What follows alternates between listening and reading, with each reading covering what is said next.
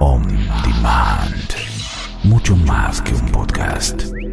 ondemand.com.ar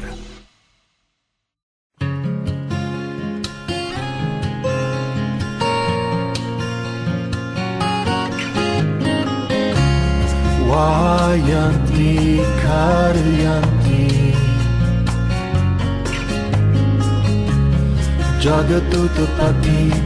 He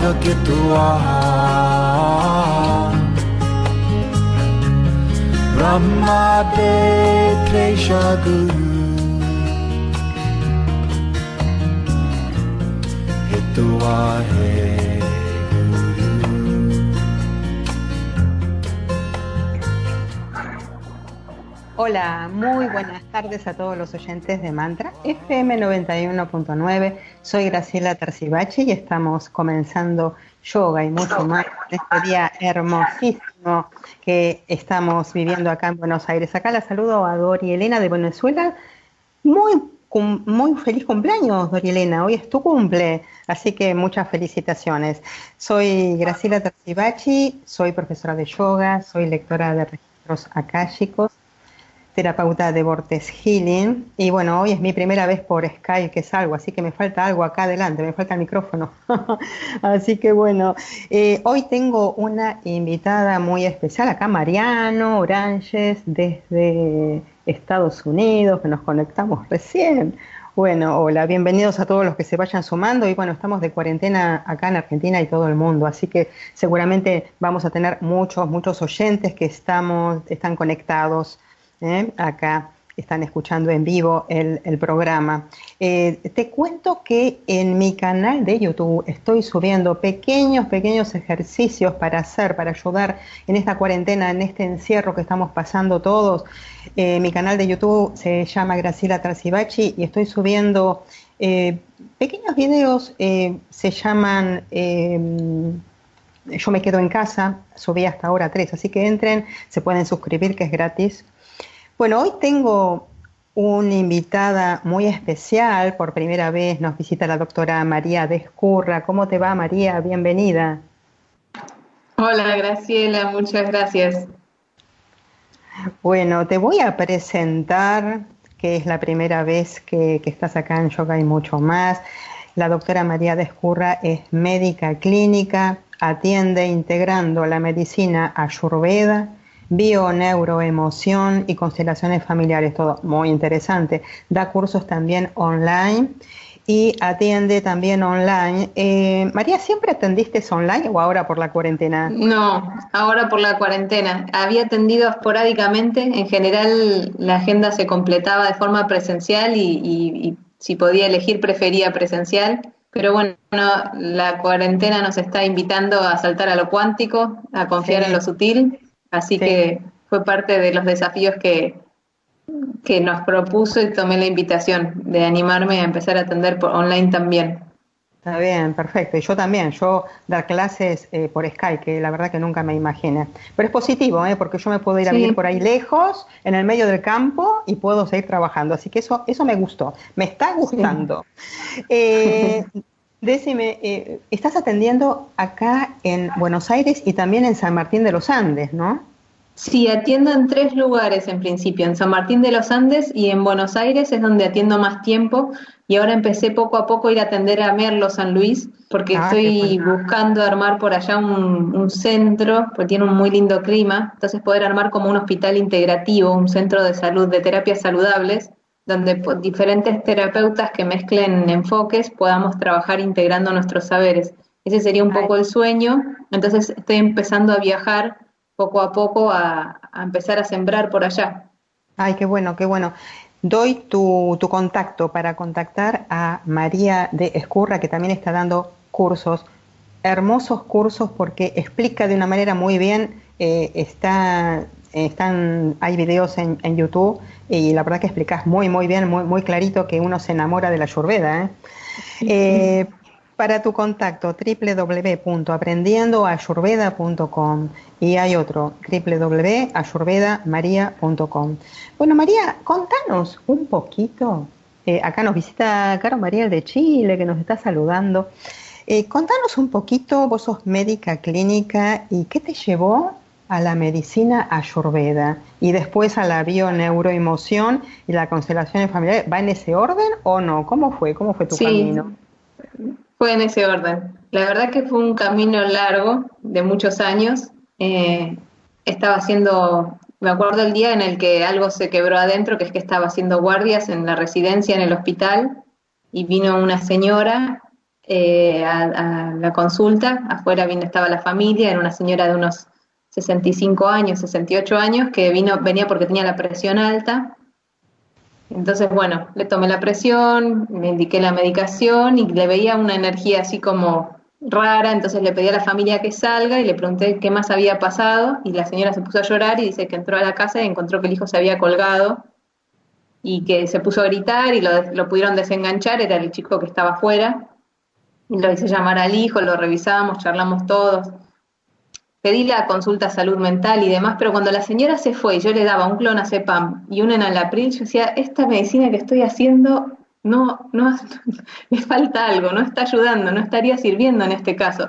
Le va a bajar la presión, pero es como que falta algo importante. Y bueno, empecé a tener como así un desamor con la medicina alopática y empecé una búsqueda. Primero dejé la medicina, estudié un poco antropología empecé a dar vueltas y después en un encuentro de mujeres muy amoroso de San Marcos Sierras, donde se mezclaban un montón de terapias y demás, como que me llegó la palabra ayurveda y algo resonó en mí adentro, no sabía bien qué era, me puse a investigar, me compré varios libros y me enamoré de la ayurveda que mezcla cuerpo, mente y espíritu como si fuera diferentes cuerpos sutiles o más densos de la misma energía. Y como que uno puede ir y volver entre los tres espacios y los tres espacios están interrelacionados entre sí. Entonces me enamoré de la ayurveda, empecé a estudiar ayurveda, me encantó. Y después, mientras iba haciendo esto, también llegó a mis manos el libro Un curso de milagros, y haciendo el curso de milagros, eh, buscando en internet sobre un curso de milagros, me saltó un video de Enrique Corbera y me puse a verlos y me voló la cabeza, así que me hice el curso de bioneuromoción en sus inicios, que tenía mucho de biodecodificación, y del transgeneracional como energías, como terapias separadas. Después él armó un, él ahora armó una, una formación más propia, pero en ese momento cuando empezó mezclaba mucho biodecodificación con el transgeneracional, entonces eh, haciendo los cursos de él me compré un libro de Hellinger y ah. me voló más la cabeza todavía, así que bueno, ahí como que llegué, a, la sensación es que con eso podía cubrir todos los cuerpos, el ayurveda y la medicina alopática para el cuerpo físico, la parte de la biodecodificación, bioneuromoción, para entender cómo ese cuerpo mental y emocional impacta en el cuerpo, y las constelaciones familiares para ir hacia el cuerpo más sutil, que explica que todo esto ocurre siempre por amor, por amor al sistema. Mm, qué perfecto, la verdad, cómo la vida te fue llevando, llegando a, a, integrar todo eso que es perfecto, realmente. Sos una médica muy, muy, muy completa. Acá, Caro Mariel desde Chile te dice felicitaciones a la doctora por hacer de esta integración maravillosa de terapias complementarias. Sí, realmente sí. ¿Viene algo más o, ahí te quedaste donde no, te me quedé ahí. Esto que te lo resumí en cinco minutos fueron como siete años de búsquedas, ¿no? Claro, sí. De, una, de ir probando cosas, de, ir encontrando y demás. Y no, yo después lo que mezclo mucho también es la filosofía tolteca, lo de Don Juan de Castaneda y, un poco de budismo. No, que no tengo ninguna línea formal, pero también como para ayudarme a comprender la mente y otro gran maestro sería Eckhart Tolle, para, también para la parte de la mente. Ay, claro, sí, no, buenísimo. Eh, decime, ¿y a todos tus pacientes atendés eh, con los tres o, o hay pacientes por ahí para la ayurveda o hay pacientes que solamente atendés por ahí con bioneuroemoción? ¿Cómo, cómo haces? Bueno, primero que obviamente atiendo con todo lo que soy, ¿no? Entonces no, no puedo dividir porque siempre se están entrelazando los conocimientos adentro. Pero construyo mucho sobre lo que la persona viene a trabajar. No es lo mismo una persona que venga y me diga, eh, quiero hacerme vegetariana y que no me falte el hierro en el plan alimentario. Ahí voy a usar más conocimientos de mezcla de ayurveda con alimentación consciente, porque la ayurveda usa mucho los lácteos. Y bueno, era de otra época cuando los alimentos eran, no estaban tan manipulados por el hombre. Entonces mezclo un poco con alimentación consciente, pero si vienen a trabajar un síntoma voy a usar todos los campos. Y algo que es interesante es que la mayor parte de las personas asocian Ayurveda a alimentación y hábitos, pero la Ayurveda tiene tres líneas terapéuticas. Una línea terapéutica se llama terapia racional, es la terapia lógica, que dice, si vos tenés mucho fuego en el cuerpo y te, te incendias, acidez, diarrea, te prende fuego, aftas, acné, etcétera, las cosas queman en tu cuerpo, tenés que hacer una alimentación que no tenga fuego, alcalina, enfriante, por ejemplo. Esa sería una, es una terapia racional, es lógica, es sentido común. Eso que tendés a acumular, tenés que disminuirlo en tus hábitos. Si sos una persona de fuego, te estás calentando todo el tiempo y hacer discusiones políticas, hacer boxeo, por ahí son cosas que fomentan el fuego y después hay un momento que es difícil manejarlo. Entonces esa sería la terapia racional, se llama, o la terapia del sentido común, que es la que todo el mundo asocia a la ayurveda. Pero la ayurveda tiene otras dos líneas de terapia, una que se llama psicoterapia, que sería algo medio del estilo del mindfulness, de decir, bueno, todavía no estoy iluminado, estoy con mi mente está condicionada, pero mi mente se condicionó por repetición y yo puedo repetir otras cosas, por repetir mantras, por repetir eh, rutinas, por repetir hábitos, hasta que se condicione de una forma que sea más saludable. Todavía no voy a estar iluminado, o sea, no voy a estar despierto y presente, pero en vez de que mi mente se esté quejando y peleándose con la realidad, por ahí está cantando un mantra. Entonces mi vida va a ser más liviana, digamos, dentro de esos momentos de inconsciencia. Esa sería como la psicoterapia, que sería como una psicología más eh, no sé, conductual, no sé cómo sería, como más eh, basada en repeticiones, en grabar la mente, reprogramarla. Y después tiene una tercera línea de tratamiento que se llama el tratamiento del karma, que es para esas cosas cuando uno dice, pero estoy haciendo todo bien, como bien, igual no sé por qué me pasa eso. Viste que un montón de gente dice, no sé por qué le dije eso, no sé de dónde salió ese enojo, no sé de dónde salió ese miedo, era irracional. Una parte mía se da cuenta que algo como que que era más fuerte que yo, dicen. Bueno, eso más fuerte que yo desde la Ayurveda viene de, de vidas pasadas. y, y, yo lo trabajo, en vez de con vidas pasadas, lo trabajo con antepasados, que es lo mismo, es la historia que estaba escrita antes de que yo llegara. Entonces no es racional porque tengo reacciones a, situaciones que, que ya no existen más, pero condicionan negativamente mi vida y no las puedo trabajar desde mis propias experiencias. Este, un ejemplo que me parece muy claro, si me permitís, em, sería un, paciente que vino, que atendí una vez, trabajaba clonando caballos. Y cuando le expliqué un poco de qué se trataba, me dice, ah, me hace acordar a un caballo que clonamos, teníamos un caballo de carrera que era buenísimo. Y mm, lo había picado cuando era chico, cuando era potrillo, lo había picado una serpiente en el campo. Y entonces de ahí en adelante le tenía pánico a las mangueras. Y cada vez que lo queríamos bañar, se ponía como loco, entonces había que disfrazar la manguera para que no pensara que era una serpiente. Clonan ese caballo y el hijo, no sé, ponele hermano, no sé qué sería, el descendiente de ese caballo, se nace en un laboratorio y crece en un ambiente completamente contenido. Toda su vida no conoce lo que son las serpientes, pero tiene la misma reacción exagerada a las mangueras. Ay, qué bárbaro. Entonces, eso sería el, tratamiento del karma, que si uno le preguntara a ese potrillo por qué le tenés tanto miedo a las mangueras, me daría un montón de explicaciones irracionales para justificarlo, pero la realidad es que no sabría por qué está reaccionando de esa manera exagerada. Y es porque tiene una memoria celular, algo que trae ya cargado, que lo hace reaccionar de esa manera. Entonces esa sería la tercera línea del tratamiento, que la Ayurveda lo trabaja mucho con astrología o con registros akáshicos, y yo lo trabajo con constelaciones y mezclándolo con bioneuroemoción también. Qué bárbaro. Haces también transgeneracional entonces, ¿no? claro. Está bien, mm. está perfecto. La verdad que le enseñas a la gente a vivir y a solucionar sus problemas, pero desde la persona, o sea que no le das todo servido, sino que le indicas dónde está su falla o lo que trae. Es muy positivo. Claro, lo que hago es proponer otra mirada y si lo hiciéramos como si estuviera Enrique Corbera, diría probablemente la persona aprende a verse de otra manera a través mío. O sea, me usa a mí para poder generar ese conocimiento que ya está, que ya está solicitando su alma. Por eso uno tiene que siempre devolver la responsabilidad al, protagonista. Cada uno puede aprender a ver las cosas de otra manera usando a un libro, a una persona, a una canción como instrumento. Pero básicamente sí es aprender a ver la historia de otra manera. Está bien, buenísimo.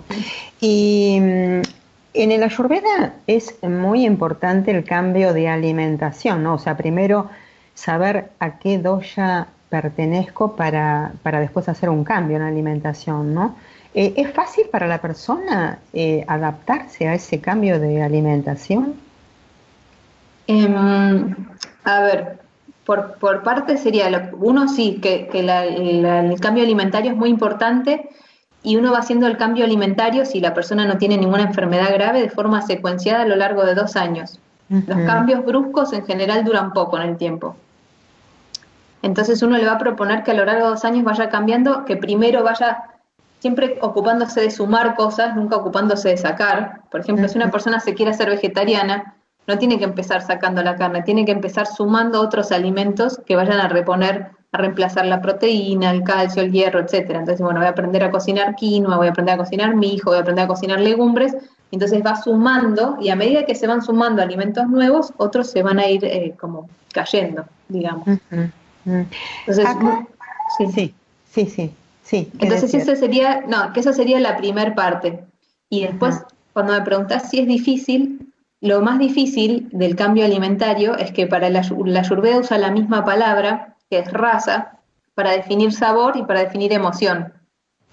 Entonces los alimentos, no es lo complicado el alimento en sí, lo complicado es que nosotros tenemos un raza, o sea, una emoción asociada a ese sabor.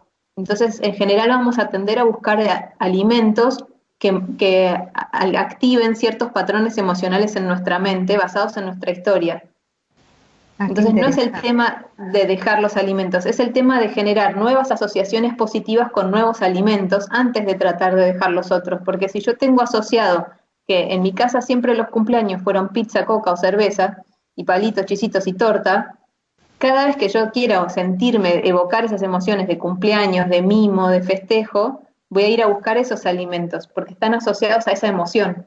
Entonces, lo primero que tendría que hacer es empezar a acumular eh, reuniones que la pasé lindo, momentos de regalo, así de mimo, a nuevos alimentos. Y a medida que eso se vaya generando un nuevo samskara, una nueva huella en la mente, y entonces nuevos sabores evoquen el mismo patrón emocional de alegría, recién ahí puedo ir soltando los otros, porque si no lo que pierdo es esa como esa cualidad emocional, esa, que, me evocaban ese mimo, ese abrazo, ese estímulo. Qué interesante eso, es fundamental. Eso mira que yo leí de Ayurveda y la verdad que esa parte nunca, nunca, nunca la leí, nunca la aprendí de esa manera. Y está, está bueno, está muy bueno eso. Y, y, y, cómo haces para incorporar eso? O sea, creando, digamos, un ambiente agradable para poder incorporar nuevos alimentos. Claro, es por ejemplo cuando uno va a tener un momento lindo, empezar a meter algunos alimentos que, para el cuerpo son, son desconocidos, con el que no tiene asociados ninguna emoción. Por ahí uno dice, si nunca comió quinoa de chico y la primera vez que come quinoa no tiene ningún tipo de emoción, ningún tipo de apego, no, no, te mueve un pelo comer quinoa. Entonces, a medida que uno, por ejemplo, va sumando quinoa, momentos lindos de un encuentro con la pareja con una velita linda y hace un guiso de quinoa, en algún cumpleaños hay comida de la que siempre había, pero además hay unos rollitos de quinoa, y, hace, y empieza a sumar eh, ese alimento en diferentes situaciones que son agradables. Entonces empieza a generar un nuevo apego a eso hasta que de golpe por ahí en vez de decir que gana de comerme un chocolate, uno dice que gana de comerme un dátil. Qué bueno, qué bueno eso, hay que estar muy atento y muy consciente. Muy, muy consciente de eso, ¿no? Porque a veces lo que uno, que uno tiene por ahí ansiedad, al paso por un kiosco me compro algo rico. Y bueno. Claro, pero es porque cuando eras chica te compra, te llevaban al kiosco para hacerte un mimo. Claro. Porque si uno a los niños de hoy, en vez de llevarlos al kiosco, los lleva como, no sé, a la dietética para que se elijan algo de ahí, y cuando crezcan y quieran un mimo, se van a ir a la dietética a elegirse algo de ahí. Claro, sí. Ay, qué bueno, qué bueno. Mira, acá Caro Mariel de Chile nos, nos pregunta algo. Oh, me pregunto, ¿qué traerá como transgeneracional una bebita que ha sido concebida in vitro? ¿De qué podría padecer? Pasando en lo que pasó con el caballo, ella es bata? Ahí, no sé, esa, pregunta es un poco confusa.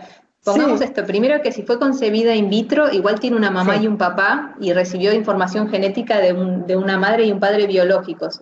que por ahí no son los que los van a criar, quizás va a tener padre biológico que son los donantes del óvulo y del espermatozoide y capaz tenga otros padres de crianza y que se trataría como un hijo adoptivo. Definitivamente va a cargar una información extra por haber sido concebido in vitro, pero ahí la información que trabajaría primero es con la madre antes que con la bebita, a ver por qué no pudo concebir, porque ya eso es una respuesta a algo. ¿Qué sucedió atrás en el árbol de esa mujer que no pudo concebir? Quizás su abuela murió en el parto, quizás eh, algún, alguna mujer tuvo un bebito que nació y murió y quedó con mucho dolor de eso, quizás alguna de sus ancestras tuvo muchos abortos y no, no los pudo reconocer como hijos. ¿Qué pasó hacia atrás que generaba tanto dolor que hace que un descendiente de ese árbol no pueda concebir y elija concebir de esta otra manera? Entonces, primero trabajaría eso para liberar al niño. Ah, está perfecto eso. Pero igual siempre va a ser el hijo de alguien. Todavía no clonamos humanos, no es que no se pueda, creo yo, pero no se hace. Entonces ese hijo va a tener el material genético de una mujer y un hombre diferentes de, del mismo. O sea, no va a ser el gemelo de alguien, va a ser el hijo de alguien. Mm, qué perfecto. Mm. la, verdad que, que, bueno eso, porque en general eh, nos pasan cosas, pero no sabemos lo que traemos. Por ahí eh, antes, eh, que es lo que yo descubrí en mi árbol genealógico, ¿no? Abuela y tatarabuela solteras, que seguramente no lo sé, pero han sido violadas. Y, eso uno lo trae, es como para, para, esta vida por ahí no tener hijos. Eso, eso pasa. Lo que pasa es que no, no lo sabemos si es que no nos hacemos un eh, estudio así transgeneracional. Sí, digamos que desde esta mirada todo lo que ocurre tiene una intención positiva todo, hasta los síntomas están queriendo solucionar algo que la mente les dice que tenemos. Entonces, si no se puede concebir, yo siempre cuando encargo a una persona, cuando me, cuando me viene una persona que, que quiere trabajar la fertilidad, yo siempre lo que tengo que pensar es que para esa persona, para ese cuerpo, concebir va a ser fuente de dolor. Entonces tengo que investigar en su árbol por qué dolió atrás concebir. Claro. ¿Sí? Porque está tratando de evitarle ese dolor. Y si por ahí uno le propone una forma más, más consciente de, trabajar ese dolor del árbol, se habilita de vuelta la concepción. Una persona, eh, por ejemplo, que trae algo transgeneracionalmente eh, muy, muy, triste, muy doloroso y por eso no puede concebir, haciendo así un tratamiento eh, de que de ayurveda o análisis transgeneracional, toma de conciencia, ¿puede esa persona concebir? A veces sí, a veces sí, a veces no, depende de que se mueva. No sé, yo en general, más o menos un 60% de los que han venido, que venían con tratamientos hace mucho, lograron después concebir dentro de los meses siguientes. Mm. Los otros, no sé, a veces, eh, bueno, algunos tenían algo físico y eso ya es más difícil, habían tenido algún proceso inflamatorio y algo se había tapado o cerrado. Y, y en otros a veces el dolor era muy grande de lo que había ocurrido entonces uno lo reconoce, pero después hay que aceptar que por ahí al, cuerpo le sigue dando miedo entrar en ese espacio.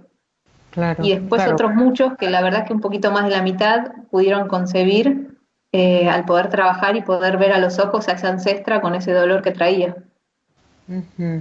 Sí, a veces también es karma, ¿no? No poder traer hijos al mundo. Pero karma no quiere decir nada, o sea, negativo. Karma es, quiere decir una información que uno trae como una elección en esta vida, no bueno, no los deseas, eh, o sea, si, si traes esa información de no tener hijos, por ahí no los deseas directamente, no es sufrir por no tener hijos.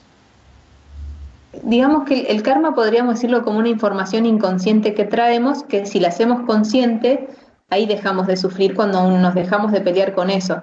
Por ejemplo, en, en, uno de los árboles que trabajamos, lo que había vivido la abuela había sido súper, súper, súper duro. Entonces, a veces es aceptar que, bueno, quizás me tocó ser descendiente de esta persona y en base a eso mi, algo adentro mío no quiere concebir y puedo aceptar y tomar la vida y entender que la vida en mi caso trajo eso y la sigo tomando como un regalo aunque traiga ese dolor.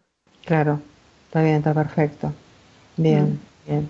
Y mm, la gente se engancha con el cambio, o sea, es, un combo, ¿no? Porque no solamente es, es algo, un cambio en, en la alimentación, sino que eh, tenés que hacer sí o sí el tema de, la alimentación, del ejercicio, eh, o sea, es como que tenés que integrar todo, ¿no es cierto?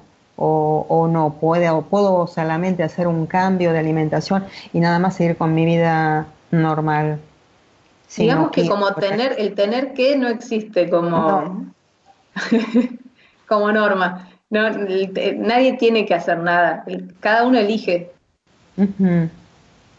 Claro, claro, elegís, o sea, vos le aconsejás. La, claro, y la persona, elige. Elige, está bien, está perfecto. Nadie está obligado, no están ni siquiera obligados a venir al turno. Cada uno elige y de ahí elige lo que quiere tomar y hasta dónde quiere entrar. También a veces uno ve cosas muy dolorosas. Con una señora, por ejemplo, me, me pasó que me dijo, mira, yo ahí no quiero entrar. Es ah, demasiado lo que pasó atrás en el árbol. Y es verdad, hay árboles súper duros, con, con, con, ancestros que tuvieron destinos muy dolorosos. Y por algo se venían haciendo, o sea, bueno, los giles mirando para otro lado, porque dolía mucho.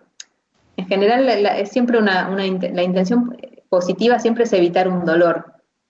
Entonces uno dice, pero ¿cómo? No, se no lo ve, no quiere trabajarlo, no se hace cargo. Y no, lo que pasa es que por ahí tiene miedo a entrar en ese dolor. Hay dolores que son muy dolorosos. No es el momento todavía de esa persona, por ahí. O por ahí no le toca en esta vida. Claro, sí. También hay que respetar que requiere tener cierta energía acumulada poder entrar en el dolor. Poder, este, como tener cierta fortaleza para poder entrar ahí. Sí.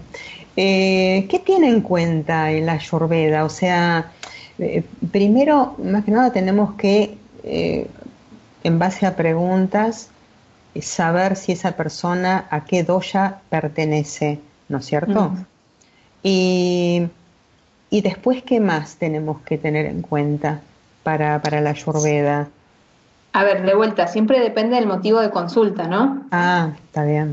Porque yo no, no me meto en ningún tema que la persona no quiera trabajar. Si viene la persona y me dice quiero trabajar, no sé, solamente mejorar los hábitos de alimentación, listo, no importa si yo veo que en el árbol hay un rollo terrible con algo, no, no es el momento, no me corresponde entrar.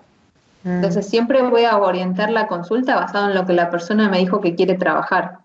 Mm. Y ahora, por ahí si trae un síntoma, lo voy a los síntomas son lo que más abarco cuando trabajo en, más, más planos, porque si por ejemplo, dice quiero trabajar el colesterol alto. Bueno, entonces desde lo alimentario voy a sacar el doya. Si su doya es predominantemente CAFA, buenísimo, sabemos un plan para eso. Si su doya no es CAFA, hay que hacer un plan para su doya y bajar a CAFA además, que está alto. Que... Entonces hago un plan alimentario apuntado a bajar el colesterol. Y después voy al plano emocional y digo, bueno, ¿con qué se suele relacionar los conflictos de colesterol alto? Entonces voy a buscar conflictos del tipo me dejan sola con todo en esta familia, no puedo contar con nadie, etcétera. Le voy a preguntar a la persona qué estrés estaba viviendo en el momento que aparece el síntoma, pero después voy a ir para el árbol y voy a buscar qué ancestro resonó con eso. Y por ahí encuentro un ancestro que lo mandaron, lo subieron solo en un barco a los 13 años y lo mandaron para acá, o que su papá se murió y tuvo que ser cargo de todos sus hermanos con 18 años, o esta sensación de haber sido medio dejado en banda en la familia y no tener apoyo, no tener ese sostén. Y entonces después voy a trabajar la parte del transgeneracional con eso. O sea, vamos a trabajar el conflicto presente que lo desencadenó y después ir al árbol porque en realidad se sustenta en ese dolor. Ay, realmente es interesantísimo. Es muy, muy interesante. Bien. Eh, ¿Una persona eh, puede cambiar de doya o, por ejemplo, si uno es eh, pita kafa, eh, toda su vida tiene que es eh, tiene esos doyas? No, uno nace con un tipo corporal que sufre algunas, va, sufre no, digamos, lleva adelante algunas modificaciones según la edad. Todos en la infancia somos un poco más cafa, más regordetes, guardamos más agua. Todos en la edad hormonal, desde, los, desde la adolescencia hasta más o menos que caen las hormonas un poco hacia los 55 años, 60, estamos en la edad pita de salir al mundo, la edad del, predador, de salir, conseguir mi patamuslo, este, hacer mi, camino, y después viene la edad bata, donde uno se empieza a poner más sutil, el cuerpo se seca y uno empieza a perder como la materia, digamos, y a conectarse con el plano sutil. Entonces, todos tenemos esas tres etapas, pero después los CAFA van a estar mucho más CAFA en la infancia, y los bata van a estar mucho más bata de viejos, digamos. El doya que tenemos es el doya que tenemos, lo transitamos toda la vida con estas pequeñas fluctuaciones Y el, lo que sí podemos hacer es desequilibrarnos en cualquier elemento, podemos acumular cualquier elemento. Entonces uno puede tener un doya y transitoriamente estar viviendo otro, pero va a estar en desequilibrio, lo que quiere decir es que va a manifestarlo como un síntoma. Mm. por, ejemplo, si yo soy pita bata y me aumenta kafa y parezco que estoy como tridógica, entre comillas, que es mentira, voy a estar con síntomas de kafa, o con colesterol alto, o con resistencia a la insulina, o con mocos. Ese, ese doya aumentado me va a estar dando algún síntoma. Porque no es mi naturaleza. Claro, y lo corregís con la alimentación. Alimentación o hábitos, y, si está dando un síntoma, siempre involucro a la mente, porque en general está tratando de solucionar algo que la mente nos dice que está pasando. Está perfecto. Bien. Eh, acá, a ver, uy, me escribió un montón Caro Mariel.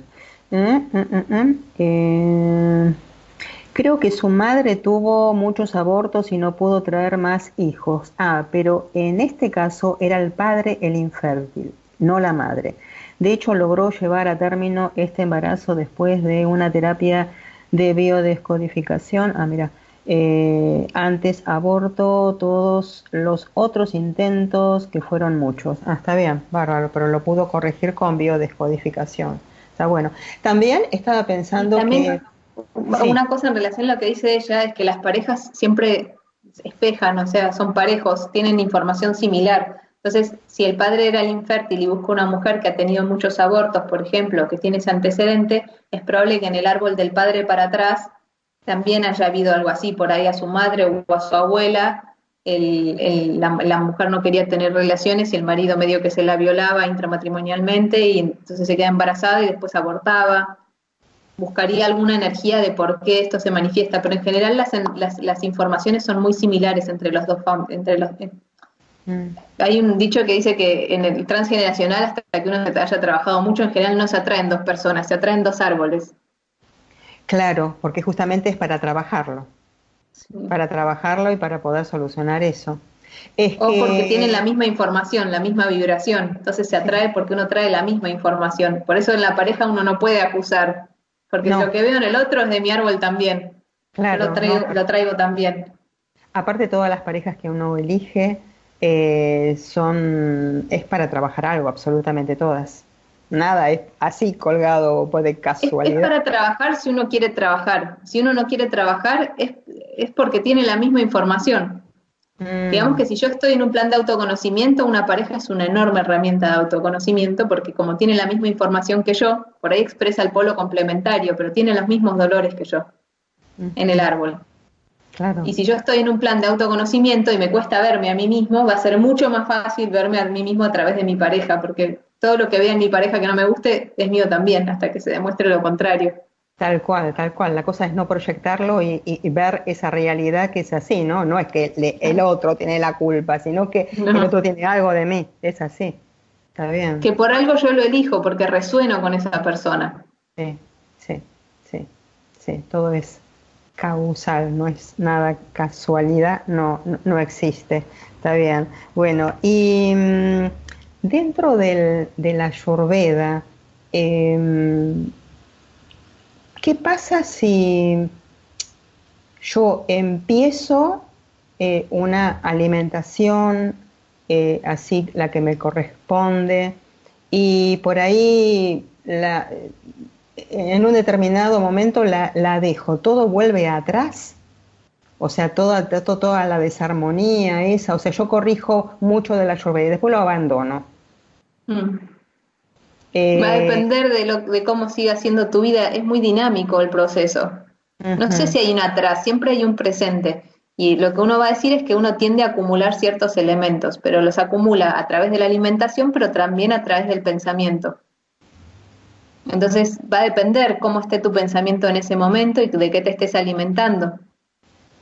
¿Qué elementos acumulas o no hoy en el momento? No es que que uno estuviera manteniendo algo tirante que vuelve hacia atrás. Es en este momento cuando de qué me estoy alimentando, qué elementos estoy acumulando, mis pensamientos son de enojo, mis pensamientos son de miedo, mis pensamientos son de tristeza. Los tres doyas en, en el nivel vibracional del campo emocional son miedo, enojo y tristeza.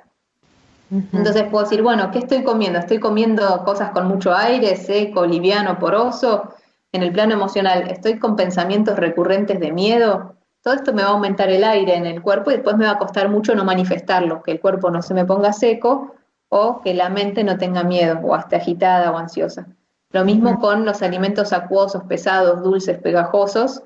En el plano emocional son el apego, la tristeza, el drama estoy cayendo en esta emoción del apego, de la tristeza, de la pegajosidad del pasado, si caigo en ese hábito, voy a acumular eso en mí y mi cuerpo se va a poner más pesado, más pegajoso, a hacer edemas, puedo hacer colesterol alto, voy a acumular, acumular memorias, acumular pasado.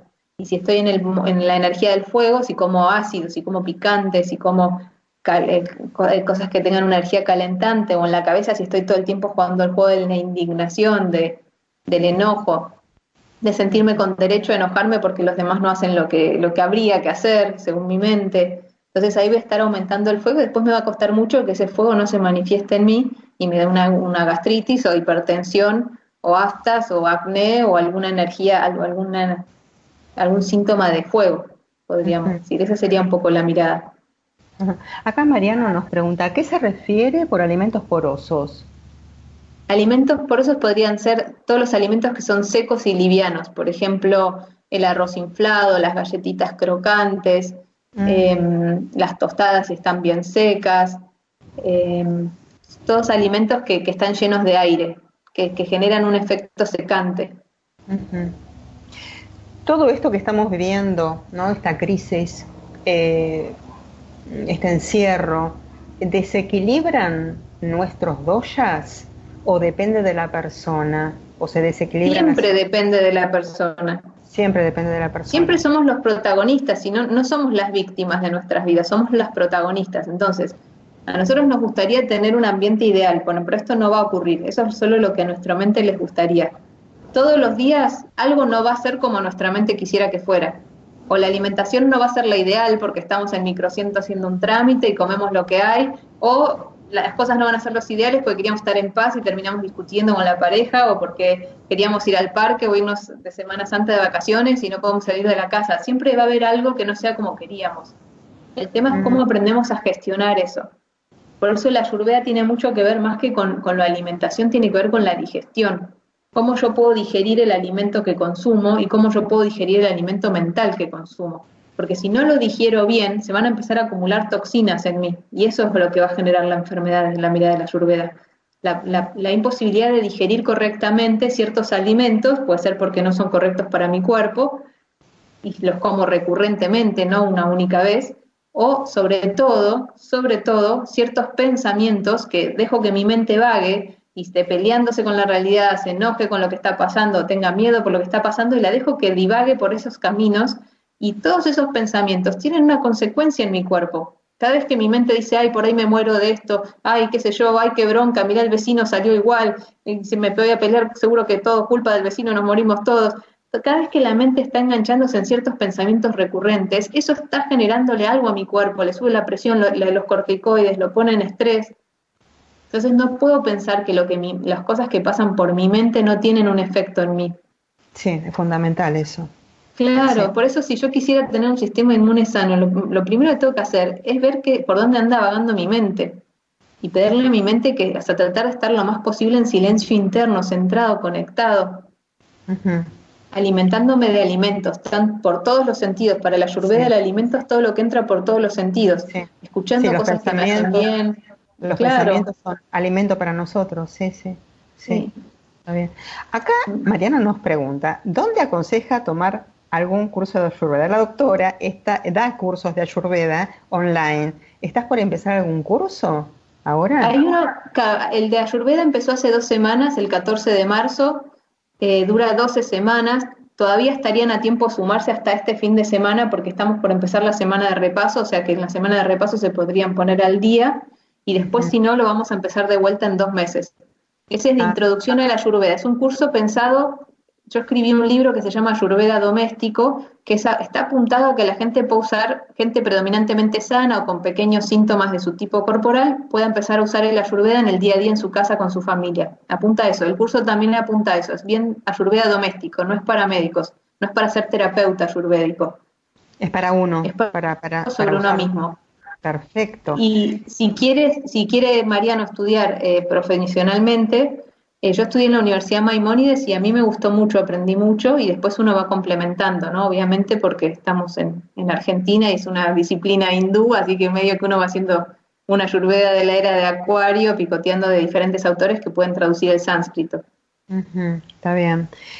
Eh, para los cursos www.aprendiendoayurveda.com o www.ayurvedamaria.com. ¿Mm? Perfecto, ahí está. Eh, ¿Cómo se llama tu libro? Se- se- es- eh, ¿De qué editorial es?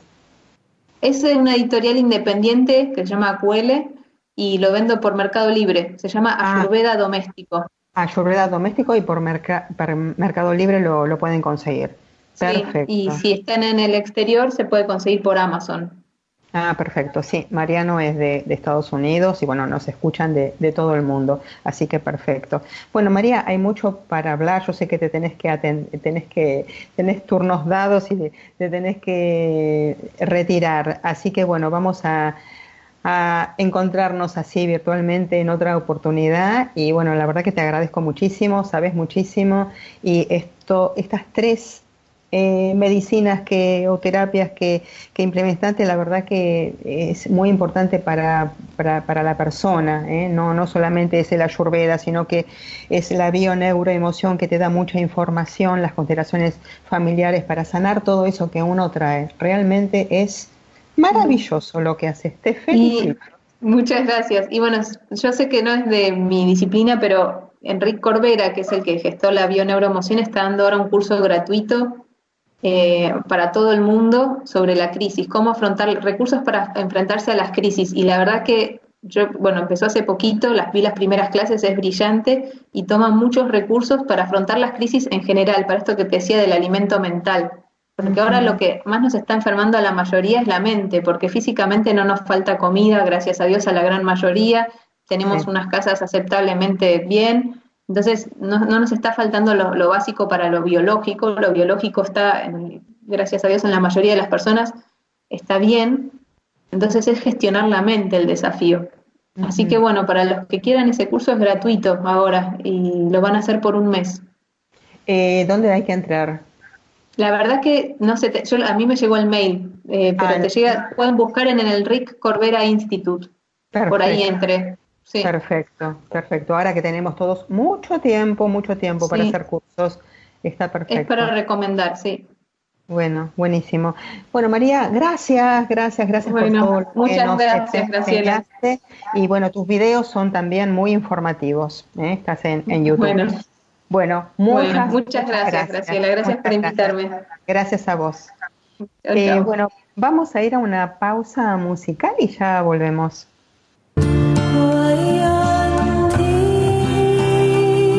Yoga y mucho más en la 91.9 Mantra FM.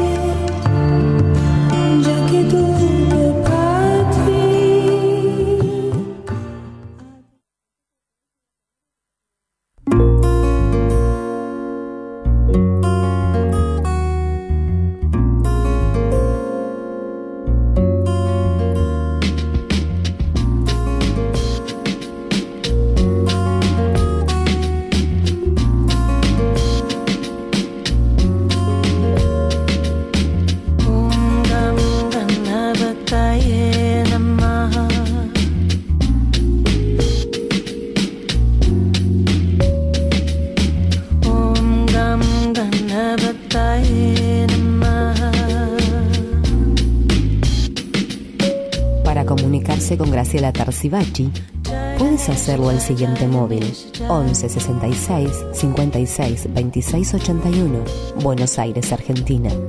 Por mail gralitar.yahoo.com.ar. En Facebook, Gralitar Yoga. Blog www.gralitaryoga.blogspot.com.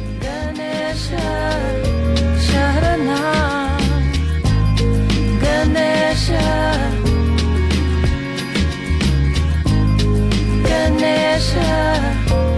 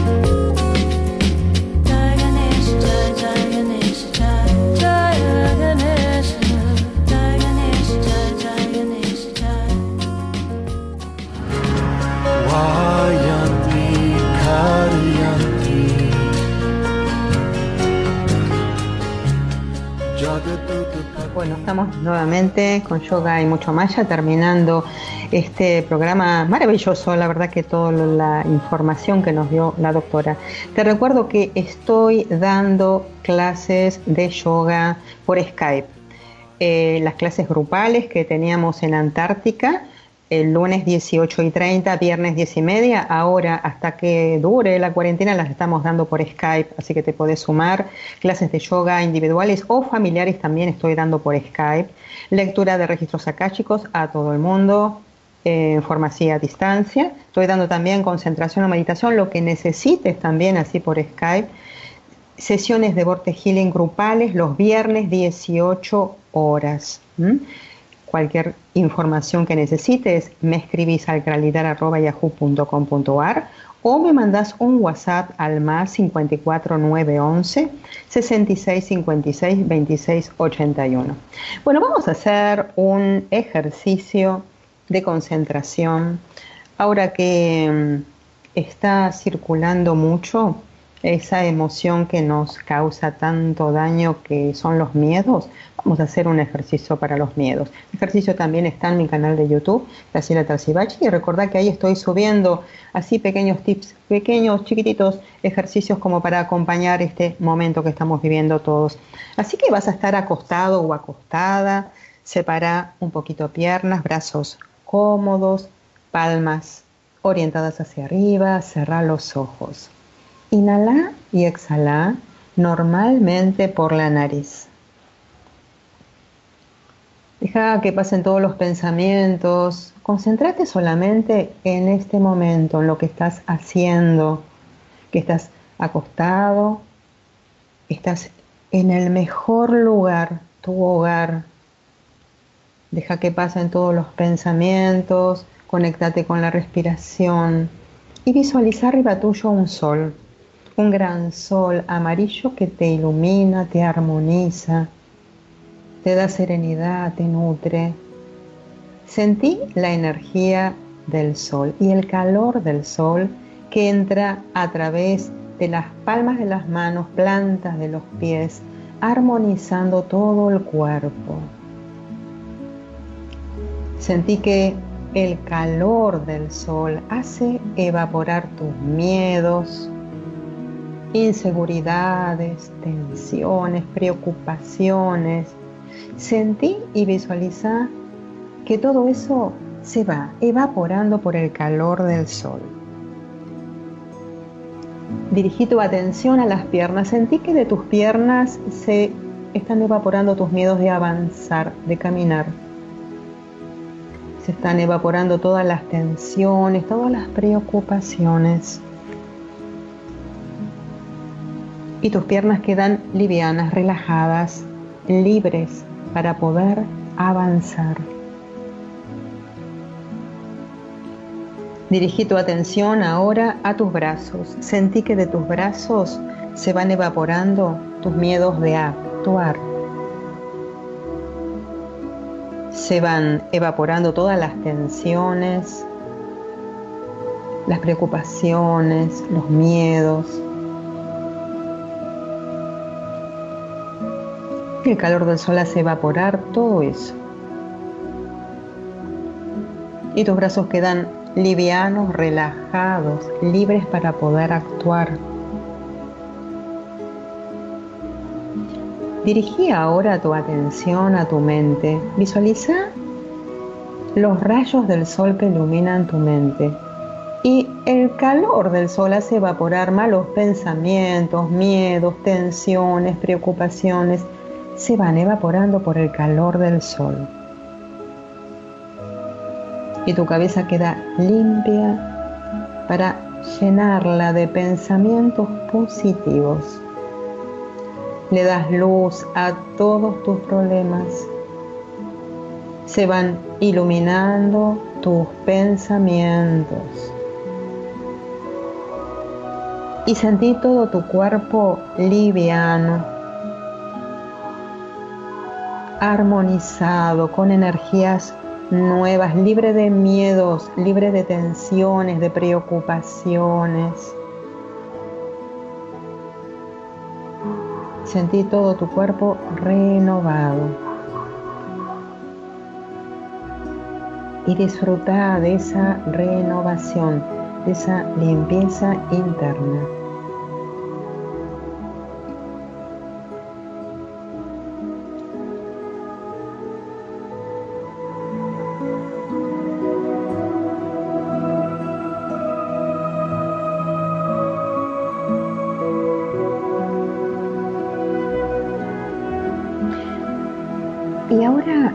Tomando respiraciones más profundas. Conectate nuevamente con la respiración, conectate con todo tu cuerpo. Abrí, cerra las manos, mueve las piernas, desarma la postura, estirate, desperezate. Hace todos los movimientos que el cuerpo te pida y podés repetir este ejercicio cuantas veces lo necesites. En mi canal de YouTube está un poquito más largo, de 10 minutos. Te agradezco muchísimo el haber estado del otro lado, escuchándome. Agradezco acá a los oyentes que estuvieron de todos lados en el chat. Agradezco a los que después me van a escuchar por OmniMan, queda grabado este programa en omniman.com.ar, lo subo a mi blog, lo subo a mi canal de YouTube, Graciela Tarcibachi, lo subo también a mi Facebook, ¿eh? Gralitar Yoga o Yoga y mucho más. Y te dejo una frase. A veces cuando las cosas parecen que se están derrumbando, puede que más bien se estén colocando en su lugar. Chau, hasta la próxima. Que tengas una hermosísima semana. Guardate, cuídate. Y nos estamos escuchando nuevamente el lunes que viene. Chau, 14 horas.